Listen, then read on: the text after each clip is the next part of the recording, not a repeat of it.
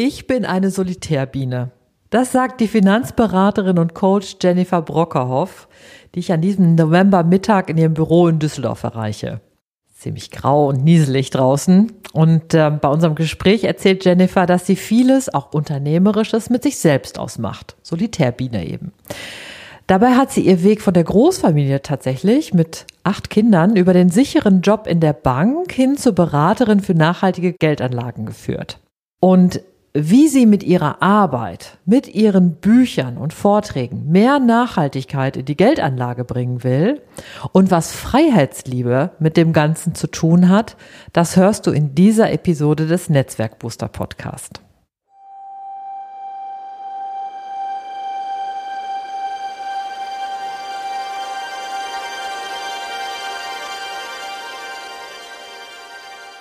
So, herzlich willkommen, liebe Jennifer, jetzt hier zum äh, Netzwerkbooster Podcast zur dritten Staffel. Und in dieser Staffel ist es ja so, dass ich äh, Unternehmer und Unternehmerinnen interviewe, weil ich so neugierig darauf bin, was das eigentlich ist, was sie zu dem gemacht hat, der oder die sie heute sind. Und ähm, wir kennen uns ja auch schon ein bisschen länger und ähm, begleiten uns sozusagen an verschiedenen Stellen miteinander. Und, ähm, und das hat mich äh, total neugierig gemacht, mal so mehr über dich als Unternehmerin zu erfahren. Und ich habe ein paar Fragen vorbereitet, die genau zu diesem äh, Thema sind. Und ich würde gerne mit dir sofort in das Gespräch einsteigen. Jetzt muss ich mal hier meinen klugen Zettel hier vor mich legen jetzt klickert hier gerade was, das deswegen lege ich jetzt meine Tastatur nochmal weg. So, fang mal an, also dass ich einfach total neugierig bin, ob du das, was du heute machst, kommen wir auch gleich darauf, was das ist, aber ich bin neugierig darauf, ist das, was du heute machst, ist das das, was du schon als Kind werden wolltest? Auf gar keinen Fall. gar keinen Fall. Nee, ich bin da, ich bin wirklich eher durch einen Zufall irgendwie in die äh, Finanzbranche reingestolpert. Weil als Kind hatte ich zwischendurch mal so die Ambitionen, vielleicht mal Tierärztin zu werden, so der Klassiker. Und irgendwann so als Jugendliche fand ich das ganze Thema irgendwie Polizei, Kripo, sowas fand ich irgendwie cool. Habe mich da irgendwie irgendwie so gesehen, weil ich ähm, jemand bin, der total viel Wert auf ähm, ja, auf das Thema Ehrlichkeit, auf das Thema ähm, ja, ähm, Umgang miteinander, auf Gerechtigkeit. Ich bin totaler Gerechtigkeitsfanatikerin irgendwie und ähm, da habe ich mich immer gesehen und ich muss sagen, zwischendurch reizt es mich immer mal wieder, wenn ich so irgendwie hm. denke, ah ja, so irgendwie, weil, weil ich kann es dir gar nicht sagen, wieso. Es ist irgendwie so ein bisschen in mir. Also ich bin auch jemand, der gerne irgendwelche ähm, Dinge auflöst und ähm, Krimis irgendwie verfolgt und solche Sachen irgendwie. Aber tatsächlich mache ich in meinem beruflichen Leben etwas komplett anderes. Und zwar eigentlich da, wo viele Bösewichte auch äh, gern, ganz gerne mal sitzen. Ähm, und zwar in der Finanzbranche. Und ich bin in die Finanzbranche reingekommen durch meinen Sitznachbarn im Englisch-LK.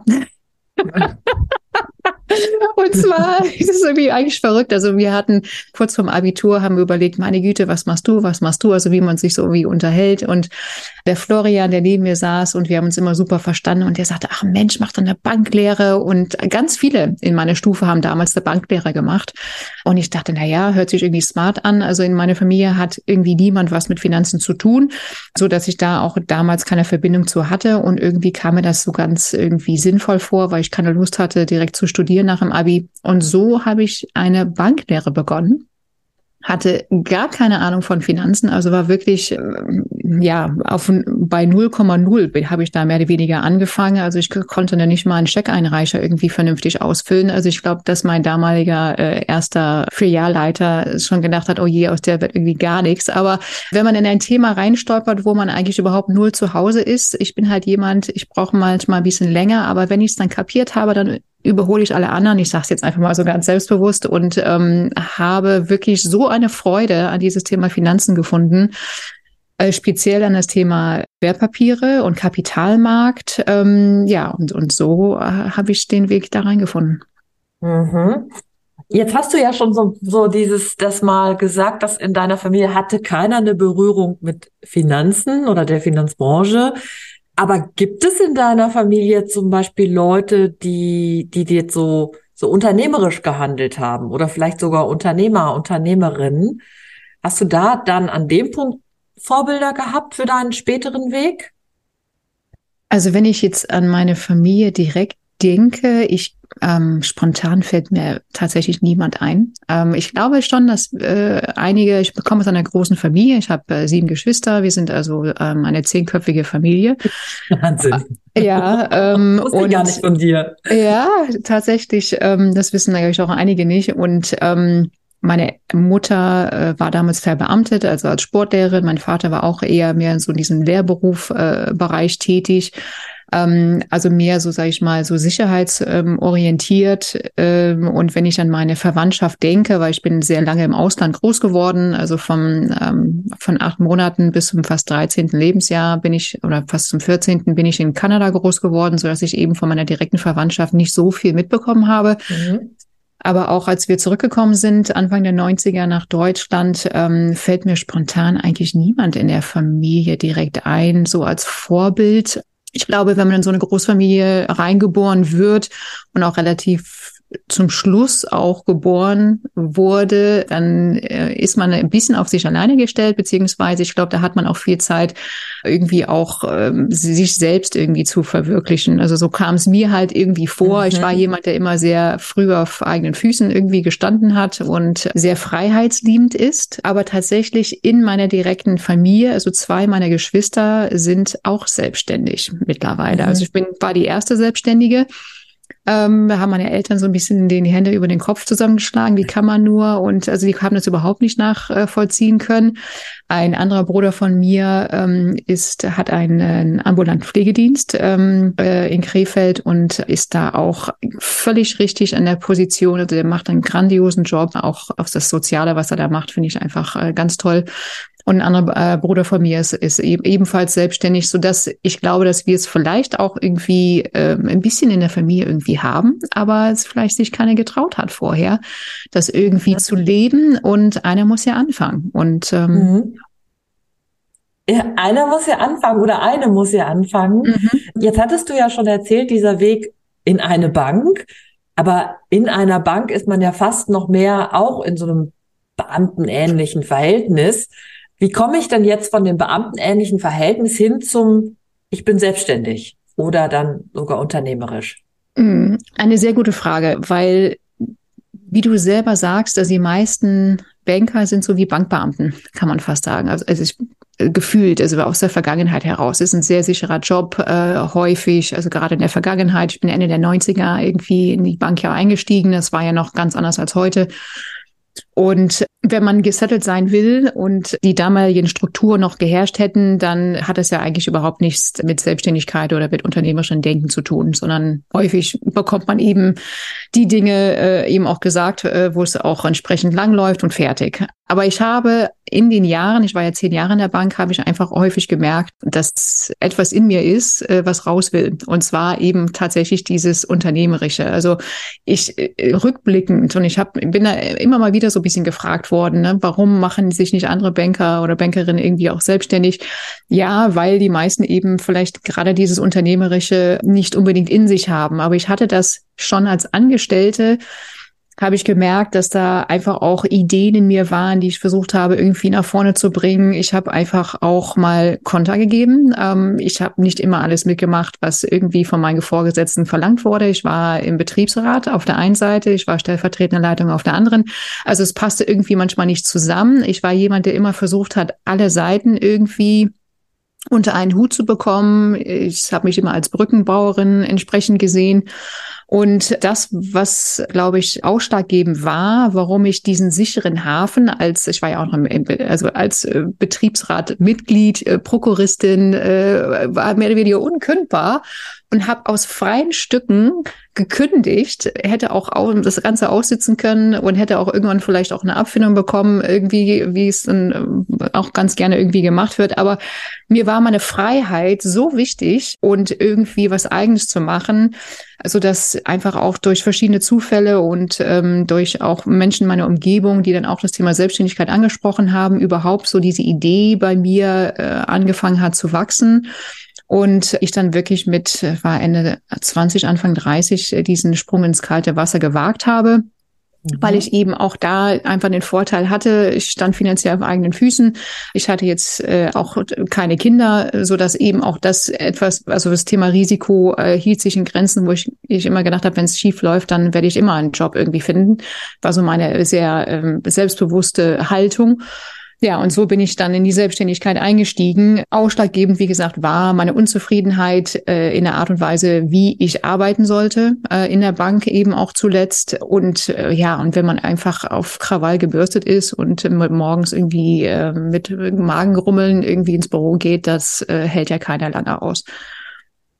Mhm. Und dann das war sozusagen, ich habe mir jetzt hier mal ein paar, paar Stichworte mir aufgeschrieben. Also Freiheitsliebe hm. scheint ja ein ganz wichtiges Begriff, der öfters jetzt in deinem äh, gefallen ist. Jetzt ist ja so, man dieses, wenn man sich jetzt so das Bild anguckt, so wie, wie so Selbstständige oder UnternehmerInnen so von außen gesehen werden, ist so, wie würdest du denn jetzt heute, wenn du jetzt so mal auch vielleicht auf die letzten, auf die letzte Zeit dann oder deine, deine Jahre dann als Unternehmerin zurückguckst, wie würdest du denn da definieren, deine Erfolge definieren? So sagen so, das war zum Beispiel was, da habe ich richtig so, yeah,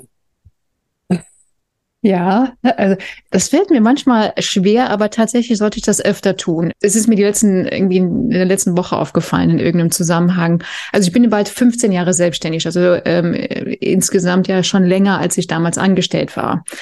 Und Meilensteine in der Selbstständigkeit waren ähm, zum Beispiel, ich habe damals, äh, ich glaube 2012 war das, diesen Jungmakler Award äh, gewonnen. Das mhm. war, wo ich einfach sehen wollte, äh, ob meine ähm, Geschäftsidee, das war zu dem Zeitpunkt eben vorwiegend Frauen, zu beraten im Bereich Finanzen. Und dann eben, also später kam eben der Schwerpunkt Nachhaltigkeit entsprechend dazu in 2016. Äh, das war ein weiterer Meilenstein. Also ich hatte äh, zu dem Zeitpunkt ähm, von der, von den Anfängen her, also 2009, 2010, da fing die Selbstständigkeit an, dann eben diesen Jungmakler geworden 2012, wo ich eben die Bestätigung bekommen habe, so wie ich arbeite, ist, ist das, was eben auch der Markt möchte und wo ich auch äh, Rückfragen bekomme. Ähm, dann fiel mir irgendwann das Buch Grünes Geld 2020 von Max Demel in die Finger, wo ich dann gesehen habe, dass es da einen Eco-Anlageberater-Lehrgang gibt in Dortmund beziehungsweise in Bonn. Und dann kam tatsächlich dieses intrinsische Thema Umweltschutz und äh, wie geht's eigentlich mit dem Finanzmarkt weiter, weil je tiefer man sich natürlich mit den Finanzmärkten mhm. auseinandersetzt, umso mehr weiß man, wie zerstörerisch einfach äh, das ganze System ist und welche Unzufriedenheit damit bei mir eben auch immer mehr wuchs, ähm, so dass ich dann sofort mich dann zu diesem Lehrgang angemeldet hatte zu dem Zeitpunkt, äh, noch bevor dieses ganze Thema mit äh, Nachhaltigkeitsabfrage der Beratung und so weiter kam. Und das war für mich ein Meilenstein zum Thema Purpose, also äh, Sinn meiner Arbeit. Also mhm. warum, warum stehe ich morgens auf? Warum mache ich meine Arbeit so gerne?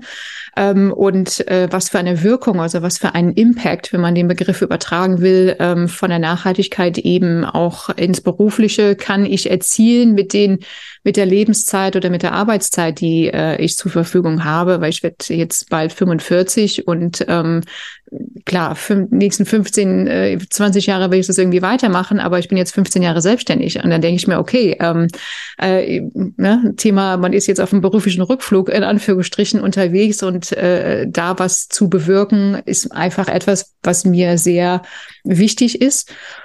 Und ja, und die Resonanzen, die ich natürlich aus Beratung bekomme. Also ich muss sagen, wenn ich ja auch diese Woche äh, so ein bisschen zurückblicke, mit wie vielen äh, strahlenden Gesichter so aus den Beratungen rausgehen, Menschen, die äh, dankbar sind, Dinge zu verstehen, eine ehrliche Meinung zu bekommen und trotzdem, auch wenn äh, die Anfänge auch nicht einfach waren ähm, und zwischendurch auch ein bisschen gefühlt saure Gurkenzeit war und, äh, ne, und die Börse lief da nicht gut und sonstiges. Also das würde ich ja alles nicht beschönigen. Aber diese 15 Jahre, wo ich jetzt wirklich äh, einfach konstant und nachhaltig eben auch meine ehrliche und äh, fundierte und eben auch sehr kundenorientierte Beratung äh, durchführe, die zahlen sich entsprechend aus und ähm, ich ziehe äh, ich würde sagen, zu 95 Prozent die Menschen an, wo es einfach auch persönlich resoniert Also von den Werten her ähm, und so weiter. Und ähm, deswegen bin ich der Überzeugung, und das kann man eins zu eins auf das Thema Nachhaltigkeit übertragen, so ein langfristiges, äh,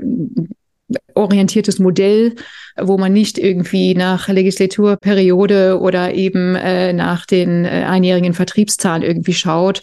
Wenn man genau das Gegenteil macht, das ist etwas, äh, und das sehen wir auch im Bereich der Nachhaltigkeit insgesamt, dass man einfach auch wirklich investieren und durchhalten muss, damit es eben auch nachher äh, sich entsprechend auch lohnt in der Regel.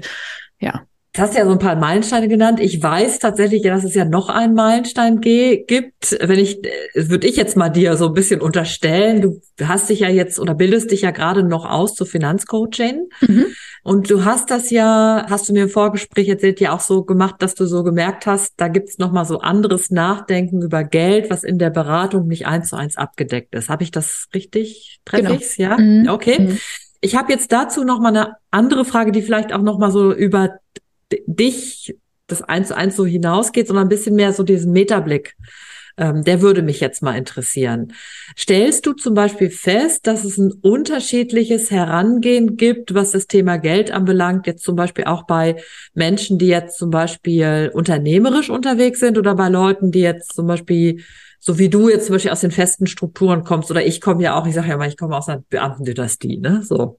Mm, also äh, da wird es mit Sicherheit eben Unterschiede geben. Also wenn ich da den Vergleich ziehe, was für äh, Kunden haben bereits auch ähm, von klein auf Berührungspunkte mit der Börse oder mit Aktien oder äh, mit Wertpapieren generell, die tun sich viel, viel einfacher, ähm, eben auch eine Krise durchzustehen und einfach auch zu wissen, dass der Markt ähm, solche Phasen äh, immer hat und dass es normal ist. Und wenn man in einer Unternehmerfamilie ähm, groß wird, dann glaube ich, wird man von vornherein mit diesen Herausforderungen kommt man schnell in Berührung, um die auch erstmal zu erfahren. Also ich finde dieses Emotionale ähm, auch durchzustehen. Also ich sage immer, die erste Krise ist ja meistens die, die schwierigste, weil da äh, trennt sich äh, Spreu von Weizen, ob man dann das wirklich durchhält oder entsprechend nicht. Und dann werden die nächsten Krisen äh, nicht immer alles unbedingt einfacher, weil jede Krise ist entsprechend auch anders. Aber es hilft, ähm, es ist wie ein Muskel, der trainiert wird und je früher damit, äh, wir damit anfangen, das zu tun, umso einfacher ist es nachher, ähm, wenn eben auch äh, die nächste Herausforderung und die nächste Anstrengung äh, um, um die Ecke kommt. So würde ich das vielleicht versuchen, ein bisschen bildlich darzustellen. Mhm. Ja, ja, okay. Also das heißt, so eine Art Krisenmuskel sozusagen zu trainieren. Mhm. Stichwort Krise. Gibt es auch was, wo du sagst, ähm, da ist was, da hat was überhaupt nicht geklappt. Da habe ich mich hinterher richtig dolle geärgert. Also ein bisschen sowas, wie man sagt, wenn du jetzt bei so einer Fuck-Up-Night auftreten würdest, mhm. gäbe es da was, was du mal, wo du mal dein Nähkästchen öffnen würdest? Ich gerade zu überlegen, irgendwie irgendwas, was ganz, hm. Also ich würde grundsätzlich sagen, wenn ich mir selbst nicht treu bleibe, mhm. so, also äh, und mich äh, mir irgendwie äh, was einreden lasse von irgend, also das ist kann ja alles Mögliche irgendwie sein, aber da würde ich eher sagen, mh, da, wenn ich, wenn das Gefühl nicht richtig war, also dieses Thema, was weiß ich, irgendwie eine bestimmte Zielgruppe vielleicht zu beraten oder ich muss jetzt dies machen oder das machen jetzt alle irgendwie so und so.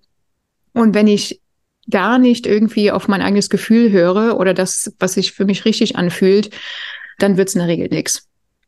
So, also mhm. das, was ich gelernt habe, ich glaube gerade in den letzten zehn Jahren, ist es viel mehr einfach immer den Weg zu gehen, der sich richtig anfühlt, der, wo ich das Gefühl habe, wenn ich meinen Finger jetzt irgendwie in den Wind halte, ja, das ist gerade irgendwie die, die Richtung, die ich gehen will, das ist meine und mir nicht einreden zu lassen von irgendwo anders her, ähm, nee, heutzutage muss man das jetzt irgendwie so machen oder so machen.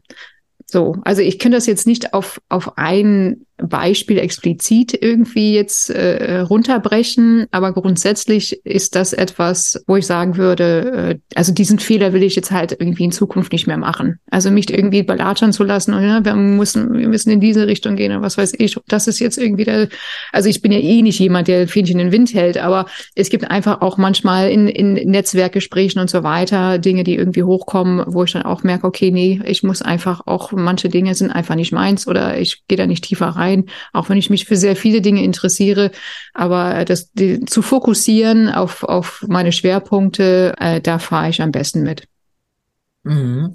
Wenn du jetzt so sagst, dieses Fokussieren auf etwas oder auch wenn du Sachen so weiterentwickelst, machst du das aus dir selber heraus oder holst du dir, also bist du zum Beispiel in der Mastermind oder machst du, holst du dir Beratung oder Coaching? Wie, wie, wie, wie, wie entwickelst du dich selber weiter in deinem Unternehmerinnensein? Also ich bin tatsächlich so eine kleine Solitärbiene. ja, ähm, es kommt vielleicht eben auch durch meine Kindheit irgendwie, weil ich da auch sehr viel einfach selber gelernt gemacht und mich durchgeboxt irgendwie habe.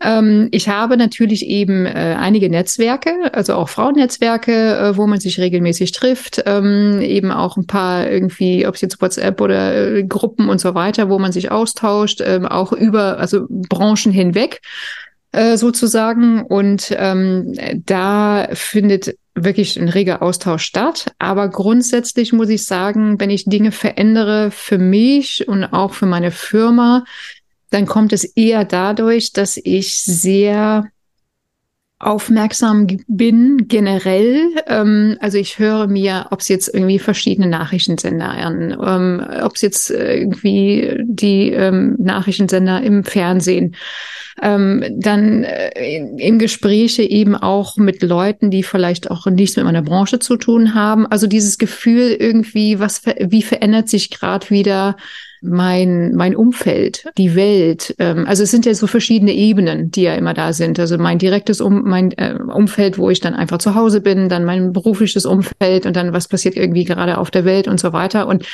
ich bin einfach jemand, der sehr viel aufnimmt, manchmal auch zu viel. Äh, das ist manchmal auch sehr anstrengend für mich, aber dadurch meine ich eben auch ein Sentiment zu kriegen für bestimmte Dinge, die ich dann einfach für mich in meine Firma umsetze.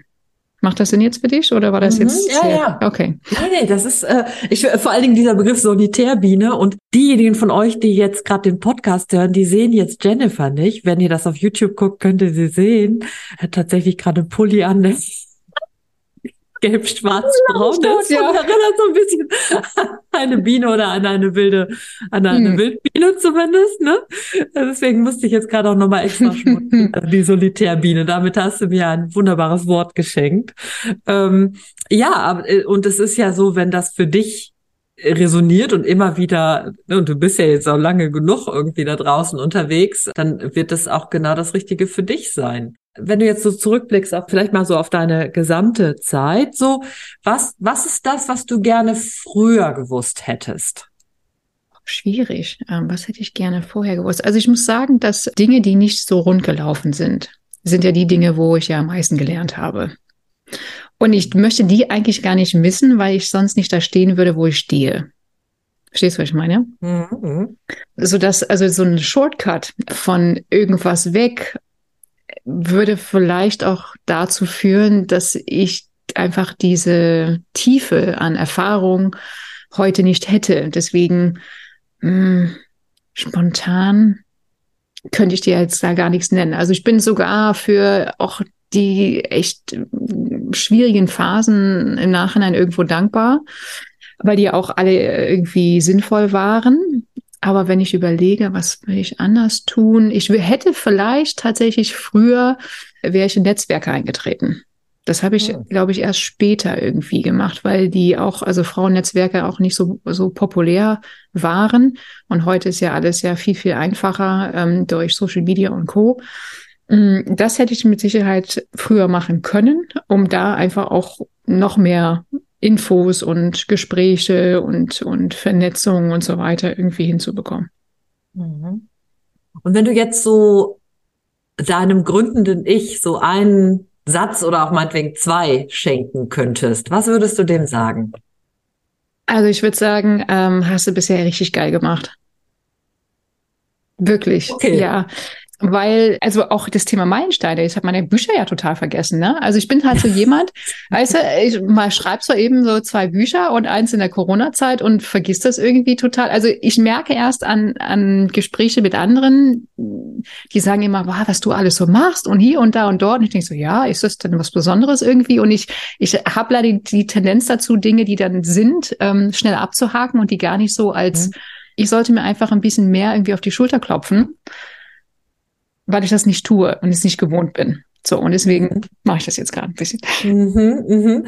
Und jetzt ähm, für dich nochmal, Jennifer, wir nehmen natürlich deine Bücher, die nehmen wir natürlich jetzt hier mit in die Show Notes auf. Da gibst du mir dann immer alles noch, was ich dann dafür brauche. Also es ist tatsächlich so, äh, kann ich euch auch sehr ans Herz legen. Ähm, sagst du nochmal die beiden Titel? Mhm, das ist einmal Grüne Finanzen, ähm, das mhm. ist ein, das Buch für Einsteiger und Einsteigerinnen. Und das zweite ist äh, 30 Minuten nachhaltige Geldanlage, also auch nochmal ein bisschen ähm, kompakter und auch das ganze Thema Wirkung ist da nochmal äh, tiefer gelegt. Mhm. Und es lohnt sich tatsächlich, da mal äh, tiefer einzusteigen und auch vor allem mit Jennifer das zu machen, weil äh, da hat es ja auch mal bei uns beim Never Lunch Alone einen Vortrag gemacht zu dem Thema und danach war ich wirklich, wirklich geflasht und dachte so, ähm, wir haben ja manchmal so einen Blick auch auf die Dinge, dass sich so gar nichts bewegt und so gar nichts tut. Also was jetzt zum Beispiel so Nachhaltigkeit anbelangt. Und du hast uns dann ja zum Beispiel aufgezeigt, dass da doch eine ganze Menge am Start ist, wo richtig so Hebel angesetzt werden, mhm. die zwar gefühlt immer noch zu langsam sind, aber da, ne, da kannst du ja eine ganze Menge dann auch in den Büchern aufzeigen, dass da wirklich was am Start ist. Ne? So ist es, genau. Ja. ja. Ja, ja, jetzt dein Satz aller Gründe sehe ich, den nehmen wir, den sollten wir nochmal so an den Schluss äh, äh so unbedingt nochmal mit aufnehmen. Und wenn du jetzt dir nochmal überlegst, so wenn du noch etwas hättest, was du jemand äh, mitgeben willst, die jetzt gerade da draußen Unternehmer, der oder die jetzt unternehmerisch draußen unterwegs ist, hast du noch etwas, was du uns wünscht? Oder hättest du auch noch mal etwas, was du sagst, so da könnte es uns für uns leichter gemacht werden? Mm, ja, ich glaube, das leichter machen äh, durch Gespräche mit Menschen, die vielleicht auch so die ersten fünf Jahre irgendwie hinter sich haben. Also da mehr ins Netzwerken gehen und mehr den wirklich den äh, direkten Dialog suchen und keine äh, Scheu haben, einfach mal zum Hörer zu greifen oder über LinkedIn irgendwie jemand anzuschreiben, inwiefern man sich da irgendwie austauschen kann. Weil gerade irgendwie in so diesen bilateralen Gesprächen ähm, kann einem die Angst genommen werden oder die Zweifel oder ähm, man hat immer das Gefühl, die anderen sind ja alle so perfekt und machen das easy peasy und schütteln das irgendwie aus der Hand. Und äh, am Ende des Tages sehen wir ja immer, dass alle ihre Herausforderungen haben und ihre schlechte Tage und ihre Zweifel und und so weiter. Und äh, ja und auch den Glauben, das würde ich auch sagen, irgendwie den Glauben an sich selbst äh, versuchen wirklich entsprechend zu stärken, aber auf eine natürlich gesunde Art und Weise, ähm, also dieses Reflektieren ähm, und dann wenn man jemand äh, hat, also ich sag mal so ein Mentor oder so ein Sparingspartner, wo man Dinge einfach ehrlich gespiegelt bekommt. Also sowas ist natürlich eben Gold wert, ähm, so jemanden an seiner Seite zu haben, wo man wirklich auch ähm, hochgucken kann äh, und aus den Erfahrungsschatz von dieser Person eben davon auch profitieren kann. Das hätte ich sehr gerne gehabt, hatte ich nie, habe ich bis heute nicht, aber wer weiß, ähm, ich bin ja noch ein bisschen berufstätig. Also du meinst, du wirst jetzt irgendwann doch eine, keine Solitärbiene mehr sein irgendwann. Also äh, nicht, dass ich jetzt irgendwie jetzt Angestellte sowas haben würde, aber ähm, mir fehlt tatsächlich manchmal, also ich hätte, äh, so, es gibt ja so manche Menschen, die haben ja so einen Mentor, wo die sagen, ach Mensch, von dem habe ich so viel gelernt und da bin ich noch irgendwie auf eine nächste Ebene gekommen. Und ich habe manchmal so das Gefühl in mir, da ist noch irgendwie noch voll was, was so, was so auf eine nächste Ebene springen könnte, aber irgendwie ist noch nicht der richtige Zeitpunkt. Und ähm, ja, und vielleicht wer weiß, äh, tritt diese Person, äh, wer auch immer das sein mag, irgendwie, oder es kann ja auch ein Netzwerk oder sonst was sein, noch irgendwie in mein Leben, weil ich einfach das Gefühl habe, dass äh, ich wirklich noch äh, einen Impact irgendwie erzielen kann. Das wünsche ich dir und uns mit dem, was du tust. Und danke dir für deine Zeit hier für den Podcast. Und ihr kriegt alle Infos, die es doch rund zu recherchieren gibt zu Jennifer natürlich in den Show Notes. Also guckt da unbedingt rein. Und ähm, jetzt wünsche ich dir noch einen wunderbaren Tag. Ganz Tschüss. lieben Dank. Danke. Ciao.